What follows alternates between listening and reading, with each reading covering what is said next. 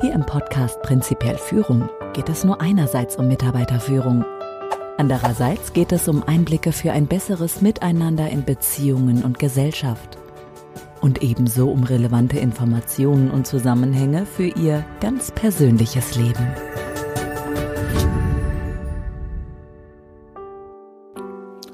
Herzlich willkommen zu Ihrem Podcast Prinzipiell Führung. Das Thema dieser siebten Episode lautet der Urmensch im Rucksack.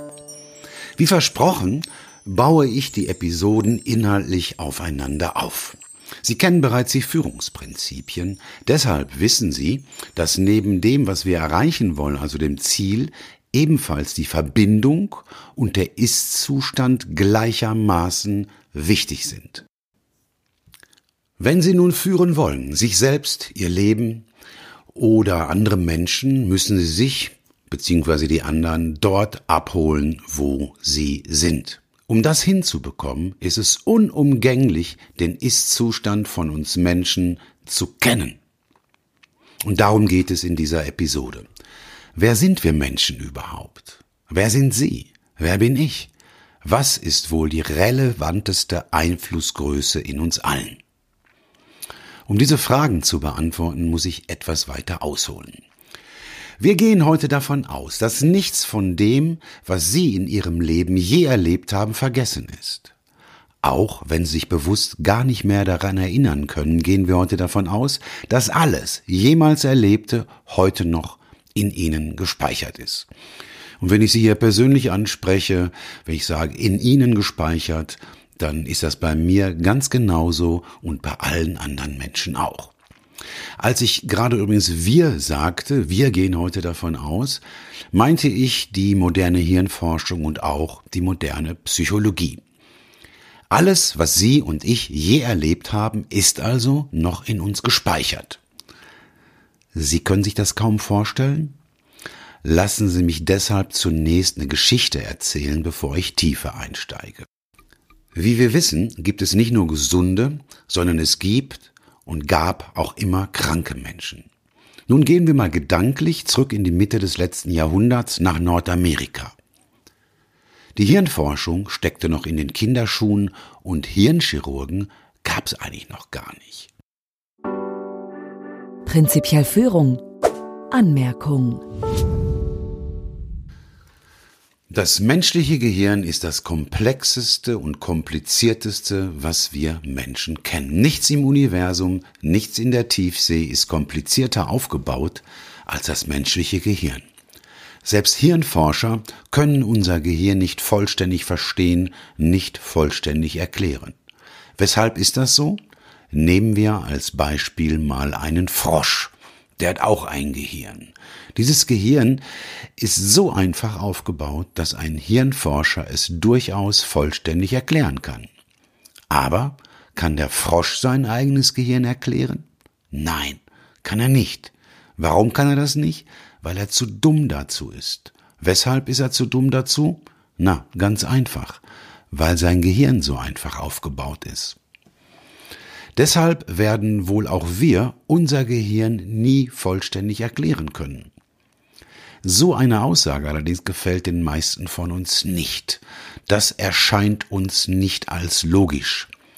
Aber haben Sie das nicht auch schon mal bemerkt? Menschen sind gar nicht immer logisch. Menschen verhalten sich auch schon mal paradox. Die Paradoxie nämlich ist eines unserer vielen Wesensmerkmale. Wir müssen das berücksichtigen. Deshalb werde ich zum Thema der Paradoxie bei der Episode Die Ebenen der Wirklichkeit einiges zu sagen haben. Zusätzlich zu diesem vielleicht paradox wirkenden Zusammenhang sollten Sie, um die folgende Geschichte besser verstehen zu können, drei weitere Tatsachen kennen. Erstens.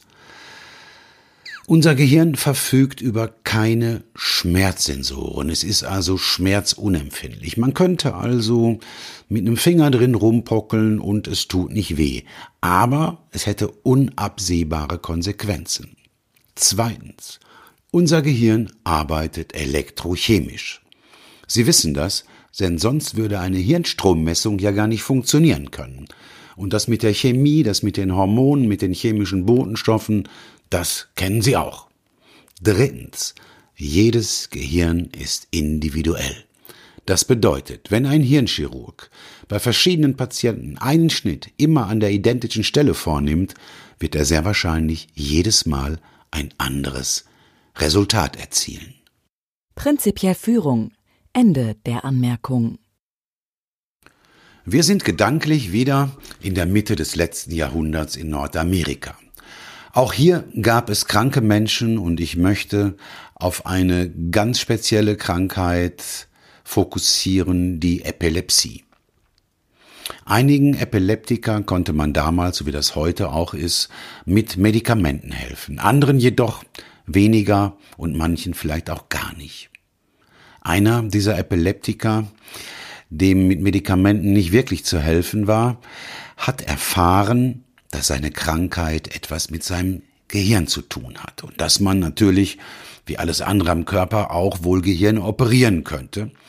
Und so suchte er einen Chirurgen auf und erzählte ihm von seinem Leid und dass dieser Chirurg ihn doch bitte an seinem Gehirn operieren möge.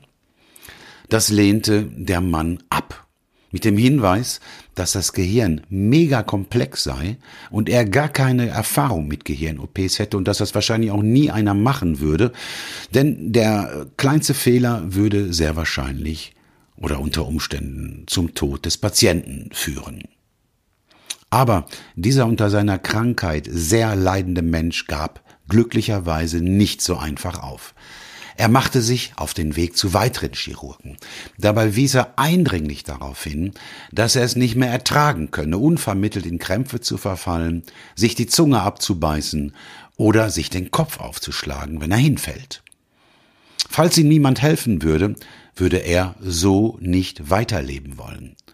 Irgendwann fand er jedoch glücklicherweise einen mutigen Gehirnchirurgen, der unter dem Hinweis des Ausschlusses jeglicher Haftung die OP in Angriff nahm. Nun stellen Sie sich bitte vor, der Patient sitzt aufrecht in einem OP-Stuhl. Seine Arme, seine Beine, sein Kopf, der übrigens kahl rasiert ist, sind fixiert. Die Kopfhaut ist natürlich betäubt, denn Sie wissen, die ist schmerzempfindlich. Der Patient jedoch ist bei vollem Bewusstsein. Der Chirurg nimmt nun, ich übertreibe ein wenig, eine Flex und trennt ihm die Schädeldecke ab, legt diese, weil er sie hoffentlich später nochmal gebrauchen kann, in einen Kühlschrank. Nun sitzt der Patient bei vollem Bewusstsein und gut belüftetem Gehirn auf seinem OP-Stuhl. Der Chirurg nimmt nun eine haardünne, eine hauchdünne Elektrode zur Hand, die einen für das Gehirn typischen Strom, der aus einer entsprechenden Stromquelle kommt, leiten kann. Um sich im individuellen Gehirn seines Patienten orientieren zu können, führt der Chirurg die Elektrode deshalb an bestimmte Stellen zwischen den Hirnwindungen ein. Und der Patient, und deshalb ist er bei Bewusstsein, muss dem Operateur sagen, was er gerade durch die Erregung seiner Hirnwindungen erlebt, damit der Chirurg nicht versehentlich ein Hauptkabel kappt. So berichtete er beispielsweise zunächst, dass sein linker Fuß kribbelte oder seine rechte Hand zuckte. In einer bestimmten Region aber, und das wurde von unzähligen später durchgeführten Untersuchungen bestätigt, erzählte der Patient etwas aus seiner Kindheit. In der Geschichte, die ich hier gerade erzähle, erlebte er, wie er vor seinem Elternhaus mit einem Eis in der Hand über die Straße ging. Der Chirurg fragte ihn, nachdem er das hörte, wie alt sind Sie? Patient sagt drei. Und er erzählte auch, dass er alles, was er da sah, im OP vor seinem geistigen Auge sah, dreidimensional und in Farbe sehen konnte. Dass alles, was er hörte, HiFi-Stereo war. Auch konnte er in diesem Moment das Eis schmecken. So wohl wie es damals schmeckte und den Asphalt riechen. Er lebte also eine vollständige Erinnerung an ein Erlebnis, was er längst vergessen hatte und sich unter normalen Umständen später auch nicht mehr daran erinnern konnte. Natürlich hätte das auch eine vom Strom angeregte Fantasie des Patienten sein können. Aber man hat das natürlich überprüft. Es war keine Fantasie, sondern eine echte Erinnerung. Wir können also davon ausgehen, dass alles, was wir je erlebt haben, immer noch in uns gespeichert ist. Es ist zwar nicht mehr von unserem Bewusstsein zu erreichen, aber es ist noch da. Es ist noch da in dem Bereich des Gehirns, in dem nur das Unbewusste Zutritt hat. Wir differenzieren hier also uns Menschen in einen bewussten und in einen unbewussten Bereich. Ebenso werde ich Ihnen einige Aspekte des Unbewussten ins Bewusstsein rufen, die den Menschen, mit denen ich bisher gearbeitet habe, zumindest weitestgehend unbekannt waren. Die hier folgende Trennung des Vermengten und Einbeziehung des Ausgeschlossenen ist allerdings elementar für eine tragfähige Lebensführung, Beziehungen und eine kompetente Führung von Mitarbeitern. Leider kann ich hier mit Ihnen nicht das anstellen, was ich mit den Teilnehmerinnen und Teilnehmern meiner Veranstaltungen tue. Aber ich kann Ihnen grob erzählen, was da so passiert. Vielleicht kennen Sie dieses Experiment sogar. Wenn es so sein sollte, hat man Ihnen allerdings wahrscheinlich anschließend nicht erzählt, was ich Ihnen erzählen werde. Also zum Experiment. Ich stelle eine offene, aus dem allgemeinen Getränkepool stammende Flasche an die Kante eines Tisches, lege einen handelsüblichen Tischtennisball auf die Öffnung der Flasche und lade die Teilnehmerinnen und Teilnehmer dazu ein, einen Tischtennisball oder diesen Tischtennisball besser im Vorbeigehen von der Flasche zu flitschen. Manche sagen auch Schnipsen dazu. Allerdings, so gut wie niemand schafft es, diese vermeintlich einfache Aufgabe zu lösen. Während ein Teilnehmer das Experiment durchführt, beobachten die anderen, was er da macht. Sie fokussieren, weil ich das angewiesen habe, auf das direkte Umfeld der Flasche. Nachdem alle durch sind, frag ich, was in diesem unmittelbaren Umfeld der Flasche konkret gesehen worden ist. Natürlich sieht immer jeder irgendwie etwas anderes. Warum das so ist, erfahren Sie übrigens, wenn wir beim Thema der Wahrnehmung sind. Letztlich können wir uns immer alle darauf einigen, dass die Hand von jedem Teilnehmer bis kurz vor Erreichen der Flasche auf der richtigen Höhe war. Allerdings ganz kurz, bevor die Hand mit dem fürs Flitschen angespannten Zeige- oder Mittelfinger kurz vor der Flasche war, ging diese Hand hoch und flitschte ins Leere. Das jeweilige Gesicht und auch die Körpersprache zeigten einen klaren Ausdruck der Verwunderung. Nun stelle ich die entscheidende Frage an die Teilnehmerinnen und Teilnehmer. Haben Sie Ihre Hand bewusst oder unbewusst hochgezogen? Die aufrichtige Antwort lautet, die Hand wurde nicht von mir bewusst gesteuert, sie ist automatisch, ganz unbewusst von selber nach oben gegangen. Selbst Charles Darwin hat das schon erlebt und für die Nachwelt notiert. Er setzte sich im Zoo hinter einer dicken, sicheren Glasscheibe einer Giftschlange gegenüber. Er wusste, irgendwann wird sie auf ihn zuschnellen, um ihn beißen zu wollen. Obwohl er alles tat, um bei diesem Angriff ruhig sitzen zu bleiben, schreckte er jedes Mal, wenn die Schlange auf ihn zuschnellte, zurück. Kennen Sie das vielleicht auch? Sie wollen eines dieser modernen, kleinen, einzeln wie Bonbons verpackten Snickers, Mars oder Bounties, die in der Mini-Version essen. Die liegen zumeist bunt gemischt mit noch anderen Produkten dieses Herstellers in einer runden Pappschachtel. Zumindest an mir stelle ich fest, dass ich jedes Mal zunächst an den Enden der vermeintlichen Bonbonhülle ziehe, so als wollte ich ein normales Bonbon öffnen. Dann aber auch erst dann merke ich, dass die zusammengerollten Ende des Snickers nichts mit dem Öffnungsmechanismus zu tun haben. Dann nutze ich lieber das kleine offene V, den Ausschnitt in der Mitte dieses Teilchens, um an den Inhalt zu gelangen. Mache ich das bewusst?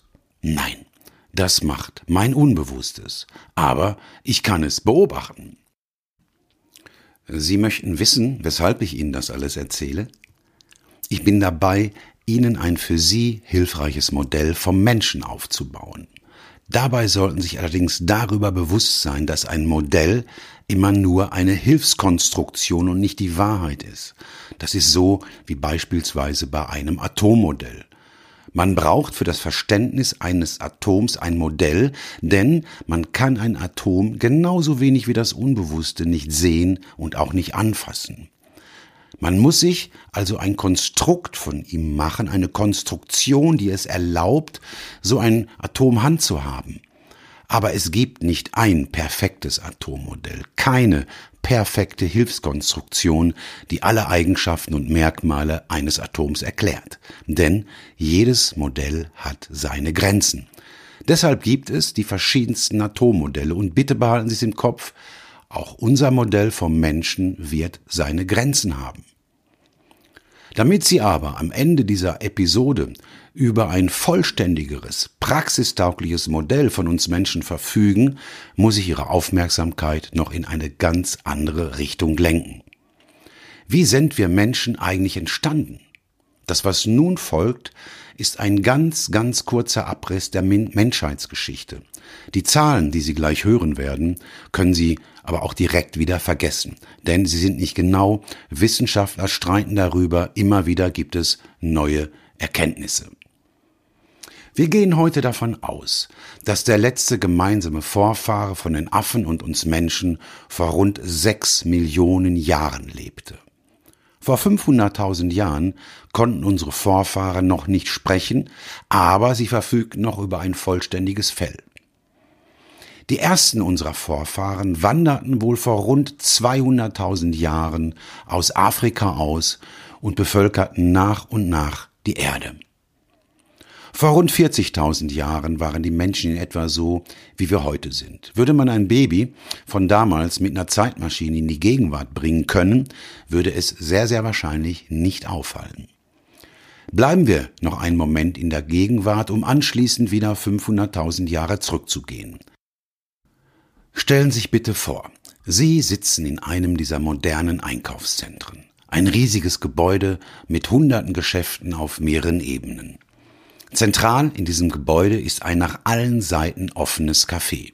Es liegt direkt an den Rolltreppen. Sie sitzen in diesem Café und essen ein Eis oder trinken ihr Lieblingsgetränk. Während Sie da sitzen, hören Sie jede Menge Geräusche. Sie hören die Stimmen der Menschen von den Nachbartischen, die Kaffeemaschine, wie sie Bohnen malt, den Milchaufschäumer, Musik, Schritte und sicher noch vieles mehr. Nun stellen Sie sich bitte vor, von einem Moment auf den anderen, also ganz, ganz plötzlich, wird es still. Totenstill.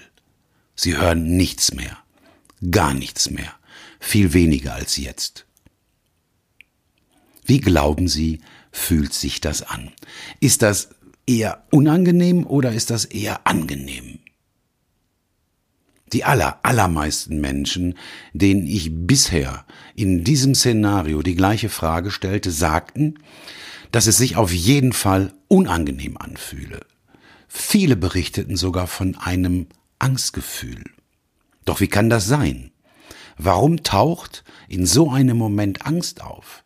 Hat man sie als Kind ich hoffe, dass Ihnen das, was ich, was jetzt folgt, nicht widerfahren ist, erst dann geschlagen, nachdem es zuvor ganz, ganz leise, absolut still wurde?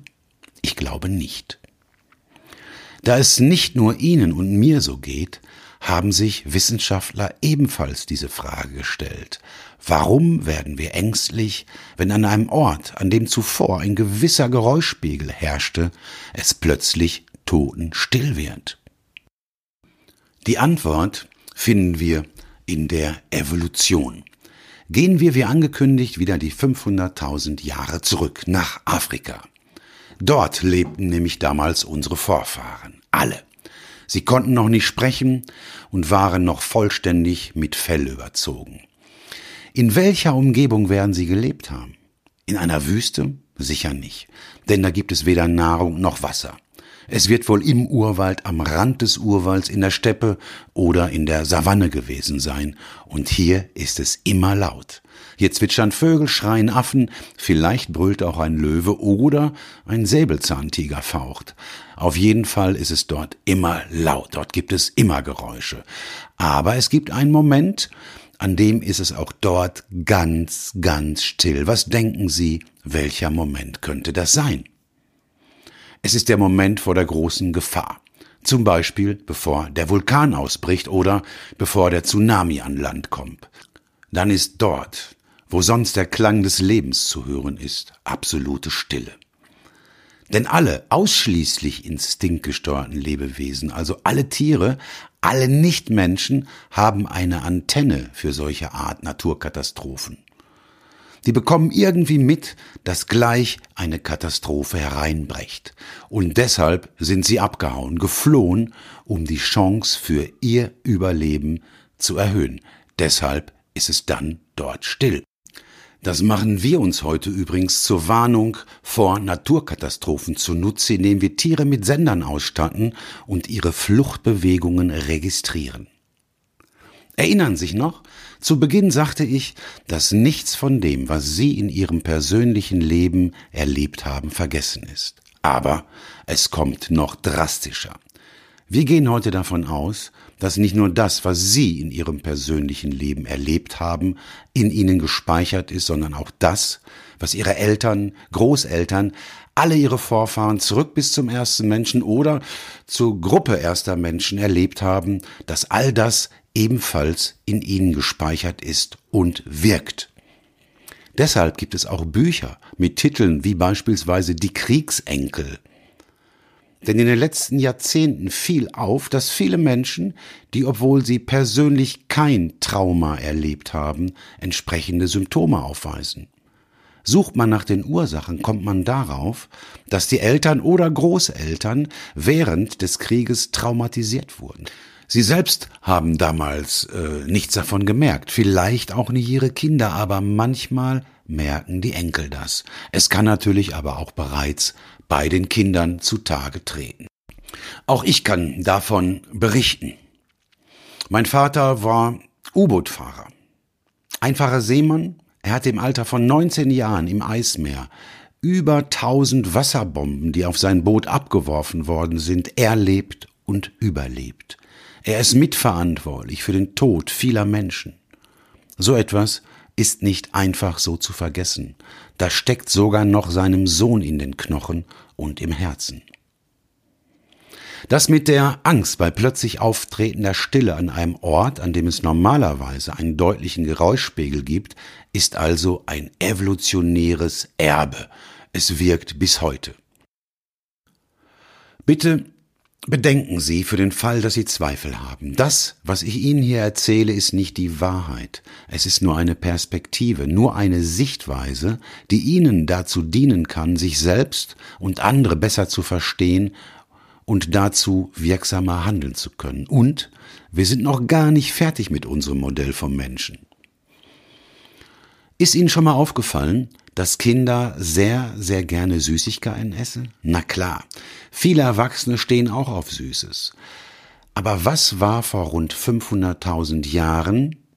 Sie merken, das ist eine Zahl, die ich immer wieder benutze, denn zu dieser Zeit lebte der von mir sogenannte Urmensch, also was war wohl vor 500.000 Jahren süß? Ich denke, da gab es noch nicht so viel. Mir fällt da die Muttermilch ein, mir fallen Früchte ein, mir fällt Honig ein. Was ist in Muttermilch, Früchten und Honig drin? Na klar, Zucker, Fructose, ja, aber auch, und das ist entscheidend, Vitamine, Spurenelemente, Nährstoffe.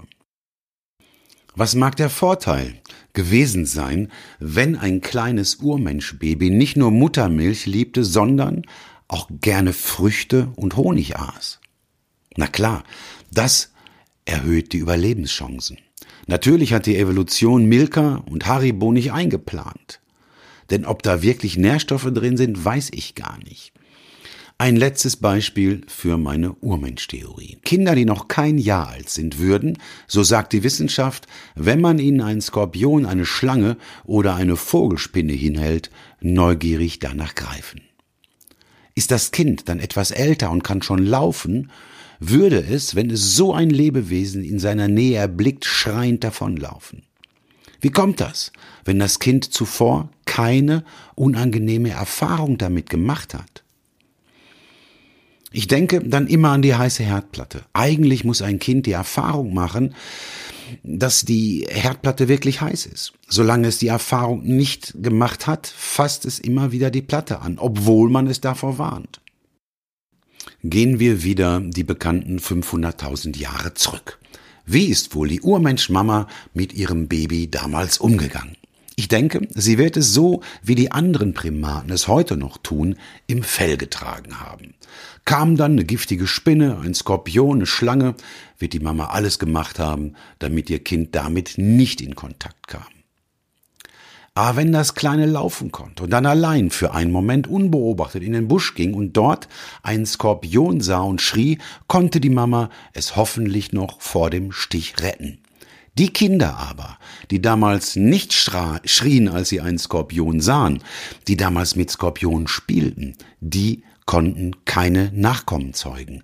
Das sind nicht unsere Vorfahren, nein, unsere Vorfahren sind die, die überlebt haben, die Nachwuchs zeugen konnten. Soweit der kurze Rückblick in die Vergangenheit. Nun stellen Sie sich bitte vor, jeder Mensch, Sie, ich und alle anderen auch, tragen permanent einen unsichtbaren Rucksack auf dem Rücken.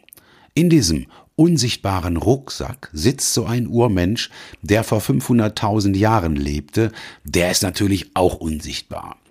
Dieser Urmensch im Rucksack steht für unser Unbewusstes. Denn unser Unbewusstes verhält sich heute ähnlich dem, wie sich so ein Urmensch verhalten hat, beziehungsweise heute noch verhalten würde. Was glauben Sie, ist die Hauptaufgabe dieses Urmenschen? Die Antwort lautet Überleben, Schutz, das Leben weitergeben. Um zu verdeutlichen, wie man sich die Vorgehensweise unseres Unbewussten in der Gegenwart bildlich vorstellen kann, ja, auch wenn es bei dem Unbewussten um etwas Abstraktes geht, hilft es in diesem Fall tatsächlich, sich ein Bild zu machen. Sie wissen ja bereits, Ausnahmen bestätigen die Regel. Gehen wir also nochmal zurück zu dem kleinen Experiment mit der Flasche und dem Tischtennisball, zu dem ich meine Teilnehmerinnen und Teilnehmer eingeladen habe. Bevor die sich auf den Weg machen, um den Ball von der Flasche zu schnipsen, gebe ich den Hinweis, dass der Teilnehmer sich bitte nicht verletzen solle, sich also keinen blauen Nagel am harten Rand der Flasche holen möge, für den Fall, dass er zu tief schnipst. Auch soll er keine Sauerei machen, denn die Flasche ist noch halb voll klebrigen O-Saft. Das sage ich, um wirklich sicherzustellen, dass es so gut wie keiner schafft, den Ball von der Flasche zu schnipsen. Denn ich weiß natürlich, dass wenn Menschen miteinander reden, dass das nicht nur zwischen Intellekt und Intellekt geschieht, sondern dass der Urmensch im Rucksack, also das Unbewusste, maßgeblich an diesem Gespräch beteiligt ist, obwohl er nicht mit Worten reden kann. Aber er versteht grob, was da gesagt wird, zumindest dann, wenn sein Aufgabenbereich betroffen zu sein scheint.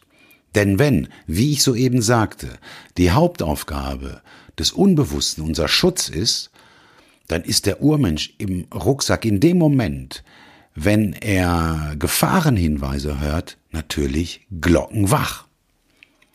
Wären Sie persönlich diejenige oder derjenige bei meiner Veranstaltung, würde Ihr Urmensch, wenn er denn sprechen könnte, was er natürlich nicht kann, aber wenn er sprechen könnte, wird er wohl sagen, mach dir keine Sorgen, ich pass auf dich auf. Da er aber nicht in Worten sprechen kann, gehen sie guter Dinge los. Sie sind sich recht sicher, dass sich diese einfach anmutende Aufgabe locker lösen lässt und sind echt überrascht, wenn sich ihre Hand hebt und ihr Flitschen ins Leere geht. Aber auch das möchte ich noch etwas aufdröseln. Der Urmensch scheint also zu erkennen, dass ein Mensch, nämlich Sie, sich an der harten Kante des Flaschenhalses verletzen könnte und sorgt mit dem Hochziehen der Hand dafür, dass Sie gar nicht erst mit dem Flaschenhals in Berührung kommen. Aber was ist eigentlich mit dem keine Sauerei machen? Stellen Sie sich bitte vor, Sie lebten vor 500.000 Jahren im Urwald. Sind umgeben von vielen Tieren, die Urmenschen lecker finden. Ebenso sollten sich allerdings bewusst machen, dass es bis vor wenigen tausend Jahren, bevor es die ersten Stadtstaaten, die ersten Zivilisationen gab, das Miteinander der Menschen von brutaler Anarchie geprägt gewesen sein muss. Sämtliche Funde deuten darauf hin. Es war wohl damals schon so wie heute, nur heute ist es nicht mehr ganz so offensichtlich. Der Mensch ist des Menschen größter Feind. Damals nämlich wurde mit Fremden wohl nicht lange gefackelt. Der von mir sehr geschätzte Philosoph Ken Wilber formulierte es in etwa so. Trafen damals zwei Fremde aufeinander, hatten sie nur zwei Möglichkeiten, ficken oder töten. Dass das Ganze etwas komplexer ist, werde ich später wahrscheinlich beim Thema Kommunikation ausführlich darlegen. Aber wir sind noch immer vor 500.000 Jahren im Urwald. Sie leben dort in einer kleinen Horde von vielleicht 20, 30 Leuten. Stellen Sie sich nun bitte vor, Sie machen dort etwas, etwas, was dem Rest der Horde nicht gefällt. Sie machen eine, wie wir heute sagen, Sauerei, die den anderen überhaupt äh, nicht zu Pass kommt und die anderen verweisen Sie deshalb der Horde. Verjagen Sie also. Was meinen Sie? Wie groß wären Ihre Überlebenschancen im Dschungel ohne moderne Schutzkleidung und ohne moderne Waffen? Wahrscheinlich null. So denke ich, dass ich vor dem Experiment mit der Flasche durch meinen Hinweis auf die Verletzungsgefahr und auf die mögliche Sauerei, wenn die offene Osa-Flasche auf dem Boden zerschellt und sich der klebrige Inhalt im Teppich ausbreitet, gut dafür geeignet ist, den Urmenschen im Rucksack zu aktivieren. Übrigens, bitte denken Sie nicht, dass der Urmensch in Ihrem Rucksack, Ihr Unbewusstes, also irgendein Blödi, irgendein Loser ist. Nein, das kann er nicht sein. Er ist ein echter Erfolgstyp, denn er hat es geschafft, alle ihre Vorfahren, begonnen beim ersten Menschen oder bei der ersten Gruppe von Menschen, zu schützen, zumindest so lange überleben zu lassen, bis sie ein Kind zeugen oder gebären konnten. Insofern seien Sie sich sicher, er meint es gut mit Ihnen. Er hat immer eine positive Absicht, Ihr Urmensch in Ihrem Rucksack. Was meinen Sie nun, jetzt nachdem Sie einiges von mir und diesem Urmenschen und dem Unbewussten gehört haben? Was ist mächtiger bei uns Menschen? Das Bewusstsein oder das Unbewusstsein? Sie dürfen auch gerne Unterbewusstsein sagen, das ist mir gleich. Diese Frage stelle ich natürlich auch bei meinen Veranstaltungen. Und da wir beide hier nicht in einen Dialog treten können, bediene ich mich also dieser Antworten. Die allermeisten sind sich nicht wirklich sicher, wer oder was mächtiger ist. Aber es gibt einige, die sind sich recht sicher, es sei das Bewusstsein. Andere wiederum behaupten das Gegenteil, nämlich, dass das Unbewusste mächtiger sei. Ich sage dann, okay, das Unbewusste ist mächtiger, das sagt nämlich auch die Wissenschaft, aber was meinen Sie, um wie viel mächtiger ist das Unbewusste wohl? Mit einem Lachen kommt dann oft die Frage 80-20? Ja, tatsächlich früher, als es die moderne Hirnforschung noch nicht gab, dachte man das. So sagte Sigmund Freud, man könne für das Machtverhältnis zwischen Bewusstsein und Unbewusstsein ein Eisbergmodell verwenden. Das heißt, der Urmensch verfügt über sechs Siebtel und der bewusste Intellekt oder das Bewusstsein über ein Siebtel der Macht. Das passt ja in etwa mit der Pareto-Regel überein. Nun, heute sieht man das allerdings ganz anders. Man hat nämlich mehr Überblick und kann somit das damals noch Ausgeschlossene mit einbeziehen und die Sache besser differenzieren. Wie die Wissenschaft das heute sieht, sage ich Ihnen aber erst gleich. Zunächst gebe ich Ihnen ein Verhältnis, was ich mir zumindest halbwegs vorstellen kann. Betrachten wir mal das Massenverhältnis unserer Erde zu unserer Sonne. Das beträgt, ich habe das nachgelesen, 333.000 zu 1. Das heißt umgangssprachlich, die Sonne müsste rund 333.000 mal schwerer als die Erde sein. Das ist übrigens eigentlich auch ganz egal, um wie viel das Unbewusste mächtiger ist als das Bewusste. Denn stellen Sie sich vor, wir beide, Sie und ich, wir machen Armdrücken. Sie sind zehn Prozent stärker als ich Was glauben Sie? Welche Chance habe ich, Ihren Arm niederzudrücken? Keine. Und insofern ist es recht gleich, ob das Unbewusste nun zehnmal, hundertmal oder hundert Milliardenmal mächtiger ist. Klar ist, wir sollten uns so jemanden nicht zum Feind machen. Da können wir nur verlieren. Egal, ob es unser eigener Urmensch ist oder der unseres Gegenübers. Trotzdem finde ich das mit den Dimensionen des Machtverhältnisses interessant, weil das, worauf sich das Machtverhältnis bezieht, habe ich ja noch gar nicht erwähnt, das kommt gleich erst. Zunächst immer wieder zurück. In meiner Welt stelle ich mir vor, dass der Urmensch im Rucksack rund 333.000 Mal mächtiger ist als mein bewusster Intellekt. Viele Wissenschaftler sagen allerdings etwas ganz, ganz anderes. Sie meinen, wenn das Bewusstsein so mächtig ist wie unsere Erde groß, dann ist das Unbewusste so mächtig wie das gesamte uns heute bekannte Universum groß ist. Und da hört es bei mir mit meiner Vorstellungskraft auf.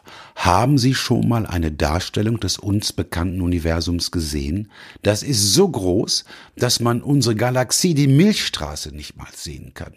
Da gibt es dann oft so einen Pfeil, der zeigt, dass sie da und da irgendwo sein müsste. Und unser Sonnensystem ist dann natürlich überhaupt nicht mehr zu erkennen.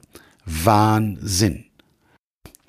Auf ihn, den Wahnsinn, werden wir in einem späteren separaten Podcast noch zu sprechen kommen. Aber worauf bezieht sich denn die Macht des Urmenschen? Da ist zunächst einmal die Speicherkapazität. Das haben Sie ja vorhin bereits von mir gehört. Das Unbewusste speichert alles ab. Alles, was Sie in Ihrem persönlichen Leben je erlebt haben, aber wie es scheint auch das, was unsere Vorfahren erlebt haben. Das Bewusstsein wäre bei einem Bruchteil dieser Speicherkapazität bereits hoffnungslos überfordert. Des Weiteren verfügt der Urmensch hier natürlich immer als Metapher für das Unbewusste gemeint über eine viel, viel höhere Verarbeitungsgeschwindigkeit und eine ebenso höhere Verarbeitungsmenge als das Bewusstsein. Auch bei diesen Aspekten wäre unser Bewusstsein vollkommen überlastet. Darüber hinaus gibt es noch einen für die Praxis sehr bedeutenden Aspekt des Unbewussten, der im Allgemeinen aber nicht so gern gesehen ist. Wenn Sie mir weiter zuhören, kann es also durchaus sein, dass Sie zunächst einen deutlichen Widerstand zu diesem Aspekt in sich erleben werden. Ich würde mich natürlich trotzdem freuen, wenn Sie dabei bleiben, denn dieser Aspekt ist ein für Ihr und unser gemeinsames Leben sehr, sehr wichtiger Aspekt. Ich zitiere mal zunächst Arthur Schopenhauer. Der sagte vor rund 200 Jahren einen Satz, der ähnlich dem nun folgenden ist. Sie haben das übrigens schon mal von mir in einer früheren Episode, wenn auch nicht so ausführlich, aber Sie haben das schon mal gehört. Schopenhauer sagte also etwas wie, du kannst zwar machen, was du willst, aber du kannst nicht wollen, was du willst. Über diesen Satz haben sich die Gelehrten rund 200 Jahre, ja, die Köpfe heiß geredet. Auch können heute viele Menschen sich mit dieser Tatsache noch nicht wirklich anfreunden. Aber klar ist, die moderne Hirnforschung hat Schopenhauers Aussage bewiesen, kein Zweifel. Aber wie das immer so ist, manchmal braucht es Generationen, bis die Menschheit es begreift. Ich möchte Ihnen dieses Begreifen allerdings einfach machen. Deshalb formuliere ich den klassischen Satz um. Na klar, Sie können machen, was Sie wollen. Wenn es Ihnen hinterm Ohr juckt, können Sie hinterm Ohr kratzen. Aber Sie können nicht entscheiden, ob es Ihnen hinterm Ohr juckt oder nicht. Den Juckreiz nämlich können Sie nicht bewusst ein- oder ausschalten. Das macht Ihr Urmensch im Rucksack, Ihr Unbewusstes also. Oder anders formuliert, und diese Formulierung kennen Sie bereits, Sie können nicht entscheiden, wofür Sie sich interessieren. So gibt es manche Menschen, die interessieren sich seit Kindertagen für Medizin. Andere Kinder interessieren sich beispielsweise für Physik, wieder andere für Musik und andere für gar nichts. Was denken Sie? kann das Kind, das sich für Musik und sagen wir, um es einfach zu halten, ausschließlich für Musik interessiert, entscheiden, nein, Musik ist mir ab jetzt egal und ich interessiere mich nun für Medizin? Oder bitte betrachten Sie sich selbst. Wahrscheinlich mögen Sie eine Musikrichtung ganz besonders und für eine andere können Sie sich überhaupt nicht erwärmen. Sind Sie in der Lage, das bewusst zu ändern? Können Sie sagen, die Musik, die ich heute nicht mag, die lieb ich morgen? Man kann diese Fragen ausdehnen aufs Essen, auf sexuelle Vorlieben, auf Autos, Segelboote, TV-Serien, Berufe und alles andere, was unser Leben ausmacht. Wenn Sie mal alles durchgehen, werden Sie auch sehr wahrscheinlich feststellen, dass Ihr bewusster Intellekt, das ist der Teil, mit dem wir Menschen uns gern identifizieren, gar keine Macht darüber hat, was sie wollen oder was sie nicht wollen, sprich was sie interessiert oder was sie nicht interessiert. Insofern halte ich die Aussage Schopenhauers, du kannst nicht wollen, was du willst, für eine für unser Leben und unsere Beziehung, sei es beruflich oder privat, sehr bedeutenden Zusammenhang. Denn je weiter Hirnforschung und moderne Psychologie fortschreiten, desto klarer wird, dass der bewusste Intellekt so gut wie nichts zu sagen hat. Natürlich finden Sie auf YouTube sehr viele Beiträge zu diesem Thema, ob und unser Wille nun frei sei oder nicht. Auch von mir gibt es dazu noch einiges zu sagen. Das, von dem ich denke, dass es Sie interessieren könnte, wichtig für das Finden des Sinns in Ihrem Leben und für das Führen guter Beziehungen ist, werden Sie in späteren Episoden von mir erfahren. Ein, wie ich finde, sehr hilfreiches Buch in diesem Zusammenhang ist von dem Nobelpreisträger Daniel Kahnemann. Manche sagen auch Daniel Kahneman. Dieses Buch heißt Schnelles Denken, langsames Denken. Ich rufe nun unser Thema Führung, Lebensführung, Mitarbeiterführung abschließend erneut in Ihr Bewusstsein.